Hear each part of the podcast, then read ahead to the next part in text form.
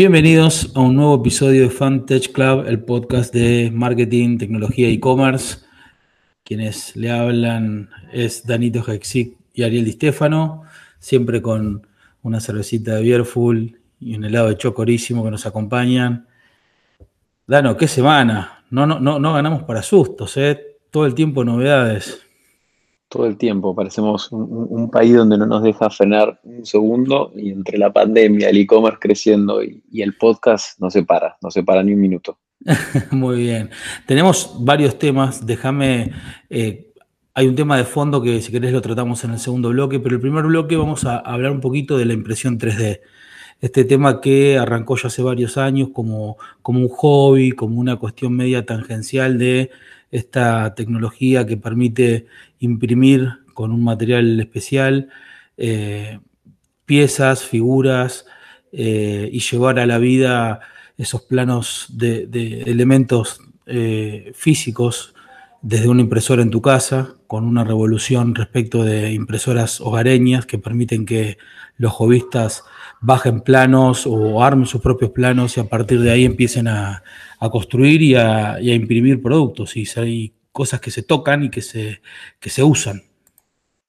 A mí me empezó a sorprender hace un par de años cuando empecé a ver a, un papá del jardín de mis hijos y a algunos amigos, empezando por algo como vos decís, ¿no? Lo, de jovista y haciendo las figuras, viste, de, Robotech, que ahí, digamos, ya denotamos nuestra edad cuando hablamos de, de ese dibujito pero bueno, esas clásicas figuras de, cómics y demás, y la calidad y la, y la, facilidad con las que las armaban y las sacaban, y, vos decías, wow, o sea, le haces el juguete a tu hijo, y después en realidad ese juguete terminaba siendo para un coleccionista o alguien así, e incluso sin ir más lejos, el, caso de, uno de estos papás que, que los está comercializando y demás, y hace poco me crucé con algo que me impactó, que fue esto de la construcción de casas a través de impresoras 3D, que obviamente son monstruosamente mucho más grandes en términos de cómo hacen, pero cómo sacan. Y lo que vi el fin de semana fue un video espectacular de esta, esta, esta fábrica que se llama, creo que Local Cars o algo así, que está en, Tennessee, que está empezando a, desarrollar autos a través de impresoras 3D, ¿no? Y, y, una cosa es ver el auto completo y cuando empiezas a ver el documental y empiezas a aprender más, te das cuenta que la innovación también está puesto en la cadena de industrialización, porque te muestran cómo equipos de Fórmula 1 o, o incluso automotrices empiezan a probar y poder testear lo que antes quizás les llevaba cinco años de, tener un, auto terminado, a empezar a reducir esos tiempos a través de poder empezar a testear y probar eh, las diferentes piezas que las, crean con la impresora, ahí sentaditos con la computadora y ir testeando. Para mí eso creo que va a generar una aceleración importante y, nos va a abaratar, ojalá, los costos de las diferentes cosas. Sí, a mí me, hace acordar mucho, eh, vos estuviste en, San Francisco eh, y tuviste la suerte también de, ver al speech de Singularity University. Yo me acuerdo el speech eh, donde contaban, en ese momento estaban poniendo como ejemplo eh, todo lo que tiene que ver con la energía solar, ¿no? Como cuando una tecnología llega a cierto punto de madurez, el crecimiento de la tecnología y como apalanca la reducción de costos, termina haciendo que el crecimiento pase a ser exponencial en vez de lineal. Y yo creo que en el caso de impresoras 3D, eh, le falta desarrollo, pero va camino a eso, va camino a hacerse cada vez más barata la impresión 3D y las impresoras 3D, pero además de eso, eh, creo que empiezan a, partir del abaratamiento y del acceso de mucha gente a esa, a, esa, tecnología, empiezan a aparecer usos impensados, ¿no? Vos recién decías autos, eh, decías casas, y hay, ya hay empresas que están imprimiendo parte de los cohetes eh, que van, que van al, espacio con esta tecnología, obviamente con distintos materiales cada una de ellas, pero volviendo a la parte jovista, creo que yo tengo exactamente un caso igual al tuyo, donde hay personas comercializando figuras de anime y eh, figuras de superhéroes donde se imprimen eh, entre esas figuras que son difíciles, raras de conseguir o a veces inexistentes, porque el modelaje puede ser o puede partir de, un personaje, pero finalmente no existe la figura como tal. Y eso democratiza la creación, digo, democratiza que alguien que sepa dibujar o que sepa armar eh, el plano para poder imprimirlo cree una nueva figura de, de, un superhéroe que no existe y no lo tiene nadie, ¿no? Pero mucho más me llama la atención cómo eso va a cambiar probablemente, como bien decías vos respecto a la cadena de producción y, las cadenas en general de, innovación, el tema de la parte de repuestos, la parte de mejoras a máquinas existentes. Entonces, cuando vos te compras un producto y se te rompe una pieza y esa pieza ni siquiera es que no la puedes importar o que está en, el otro lado del mundo, sino simplemente de que ya no se hace más. Eh, o porque no está la matriz o porque no existe más la compañía. Bueno, tomar esa pieza, recrearla e imprimirla en 3D con un material eh, acorde a lo que sea su uso permite no solo extender la vida útil de la máquina, la vida útil del elemento, sino también darles nuevos usos. Sin duda. Es más, en este documental que hablan de los autos mostraban cómo varias de las automotrices para recrear autos de colección hay partes que no las pueden conseguir y que básicamente lo que terminan haciendo es, a partir de una impresora 3D, volver a crearlas. Y, vos te puedes a pensar y decís, claro, o sea, ahora tenés la posibilidad, si querés, como de, innumeradas eh, posibilidades de, de, poder crear lo que necesites obviamente, como decís vos, ¿no? Esto está recién empezando y, todavía está viendo que va creciendo.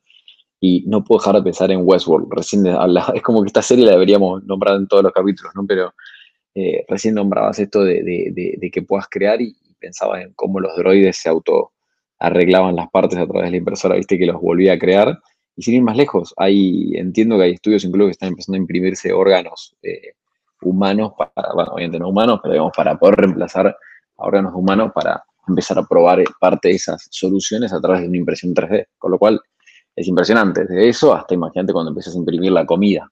Pero bueno, eso ya es. Sí, sí, es. Bueno, yo no lo veo tan loco ni tan lejano. ¿eh? Yo en ese sentido, además porque me encanta la ciencia ficción y quienes leemos y, miramos y, pensamos con, la cabeza abierta por, toda esta, eh, esta idea del futuro posible, nos damos cuenta que en realidad el, el paso más difícil es el primero, ¿no?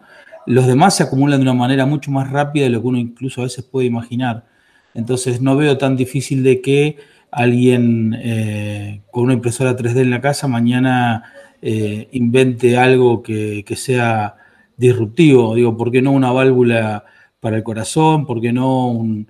Eh, bueno, de hecho, Gino Turbano con el tema de la impresora 3D y las, las prótesis para los chicos que que las necesitan. Digo, me parece que hay una cantidad de usos infernales y creo que es sobre todo, como te decía recién, el hecho de que vos puedas en un lugar muy remoto darle la posibilidad a la gente de generar y de crear sus propias herramientas, incluso no solamente piezas, vos pensás que podés crear herramientas para crear otras cosas a su vez. Digo, eh, en algún lado llegué a ver incluso cómo una impresora 3D fabrica una impresora 3D. Digo, es Inception, ¿no? Esto de que, bueno, la meta impresora. Claro, la impresora que puede imprimir elementos para generar otras impresoras. Entonces, nada, me parece que estamos entrando en un mundo muy interesante donde eh, antes el consumidor y, por ende todos nosotros veíamos o nos venía dado cuál era el producto que uno consumía. Creo que estamos volviendo a esa época del creador en el centro, ¿no? El creador en el centro de las posibilidades. Así que creo que hay que prestarle atención a todos aquellos que nos escuchan. Estaría bueno que, se metan, que vean, como decís vos, los distintos eh, documentales que hay en YouTube y, y distintas vertientes que hay de esto, porque creo que se viene fuerte y creo que abre un mundo de posibilidades. Sin duda, estamos viendo una revolución por segundo, por una forma, así que es hermoso vivir este momento y poder experimentar todas las cosas que estamos viviendo.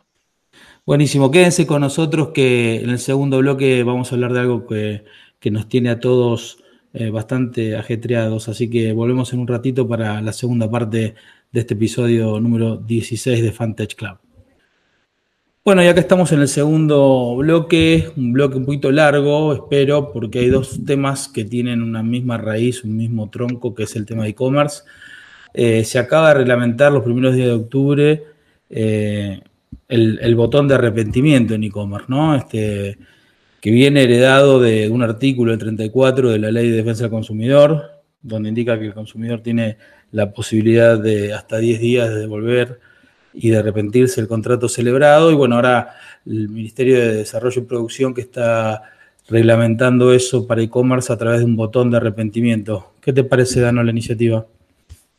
Creo que vivimos en un país puntualmente donde ese tipo de iniciativas tienen como dos vertientes. Una muy positiva, porque termina de darle un empujón a la gente que quizás le faltaba la confianza para ir a comprar, sabiendo que tiene ese, si quieres, plan B de ir para atrás, con lo cual está buenísimo y obviamente también cuida las malas experiencias que hemos vivido todos. Seguramente tenemos el clásico amigo, familiar o alguien que no, lo estafaron en tal lado, le dieron eh, plata falsa o, le, o lo que fuese, viste que siempre hay esas historias.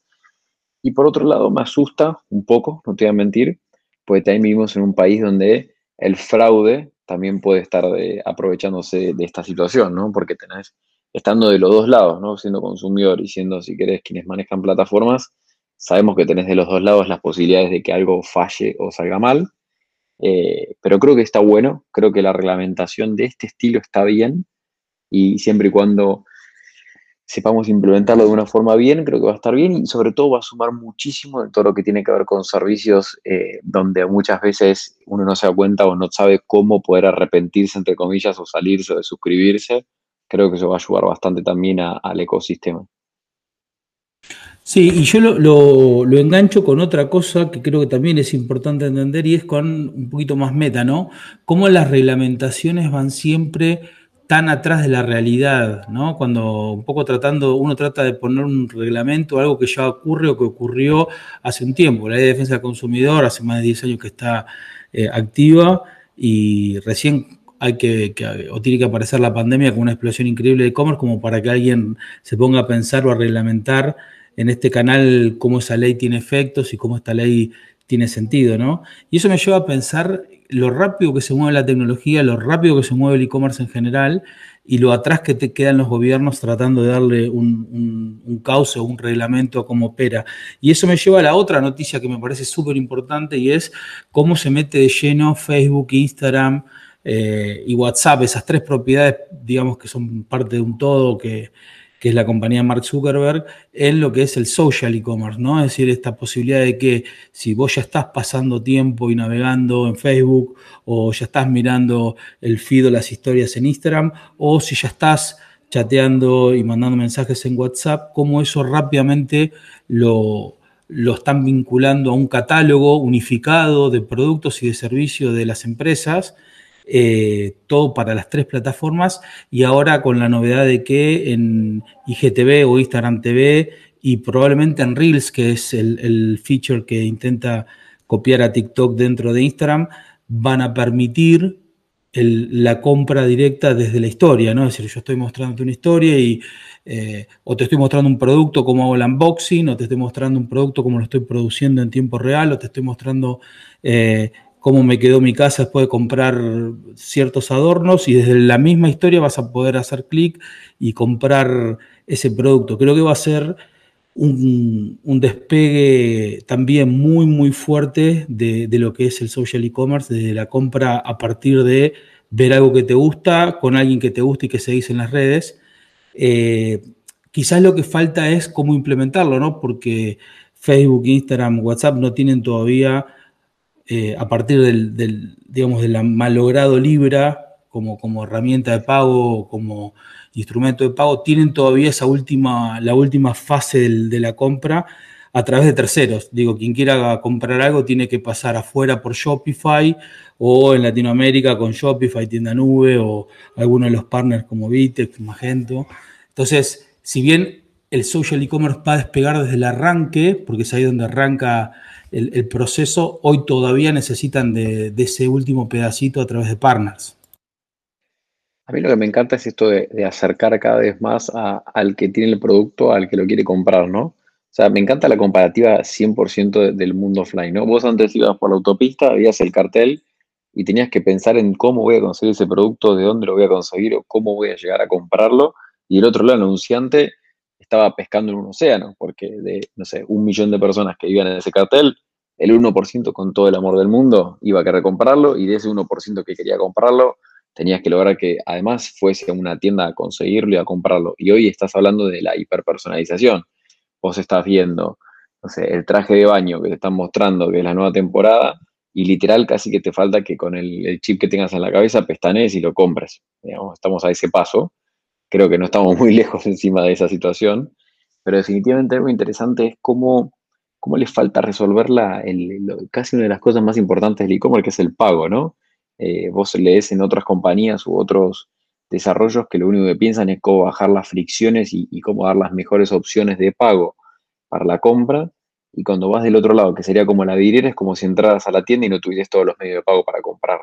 Me, sorprende muchísimo lo, no vamos a decir mal logrado, porque claramente Chapo son compañías increíbles con lo que hacen, pero lo, poco explorado quizás por lo menos en Latinoamérica y, en Estados Unidos también, ¿no? Y, creo que ahí hay, hay, tela para cortar y creo que, la pandemia también nos debe haber acelerado y seguramente en algún corto plazo vamos a ver algo bueno de interacciones y si no, mientras tanto van a darle de comer también, no solo si ves a las plataformas de venta, sino también a los, a los nuevos unicornios fintech que están dando vueltas, como, viste, D-Local, los uruguayos que ahora aparecieron que eran los Astropay de antes eh, y, demás métodos de pago, que creo que eso van a, darle de comer todavía bastante, ¿no? Sí, hay dos cosas interesantes para tener en cuenta acá. Desde el punto de vista estratégico está claro que Facebook, eh, con las propiedades de Instagram y WhatsApp, está como encontrando un norte claro a partir del catálogo de productos que se comparten todas las propiedades y de eh, el seller o el vendedor que lo puede publicar y lo puede eh, monetizar desde casi todas las, audiencias que genera en cada una de, esas plataformas. Y creo que finalmente Facebook va, ya sea con la, el, anuncio de un nuevo proyecto al estilo Libra o de un método de pago va, a terminar haciendo todo en uno y va a tratar de saltear ese paso necesario hoy de la plataforma de e-commerce para, gestionarlo.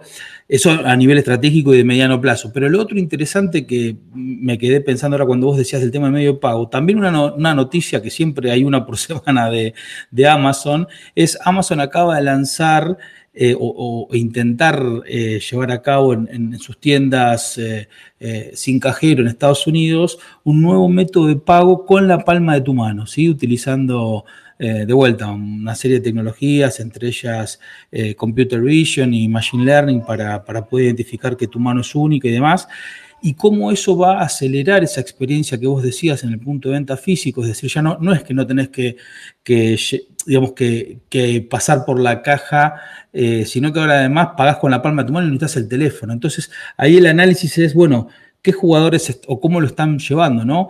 Apple lleva eh, tu, capacidad de pago en, el celular, es decir, con Apple Pay, que no existe en Latinoamérica, pero en Estados Unidos está muy, eh, muy desarrollado, vos tenés toda tu, información biométrica en el teléfono y a partir de la capacidad del teléfono de chequear que sos vos el que lo está usando, permite habilitar el pago en, un comercio, ¿no? Sea este offline u online.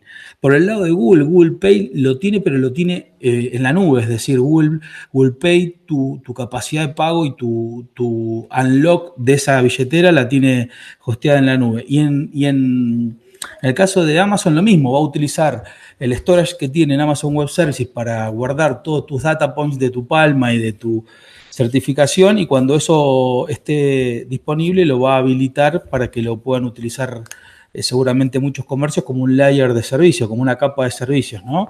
Entonces, me parece que es muy interesante que si, si bien no parece todavía un método ganador y revolucionario que todos lo usemos, me parece que son de las cosas que más tiempo llevan por la confianza que necesitan, por la ubicuidad de que para que un medio pago sea útil tienes que poder usarlo en un montón de lados, si no es un estorbo más que una ventaja.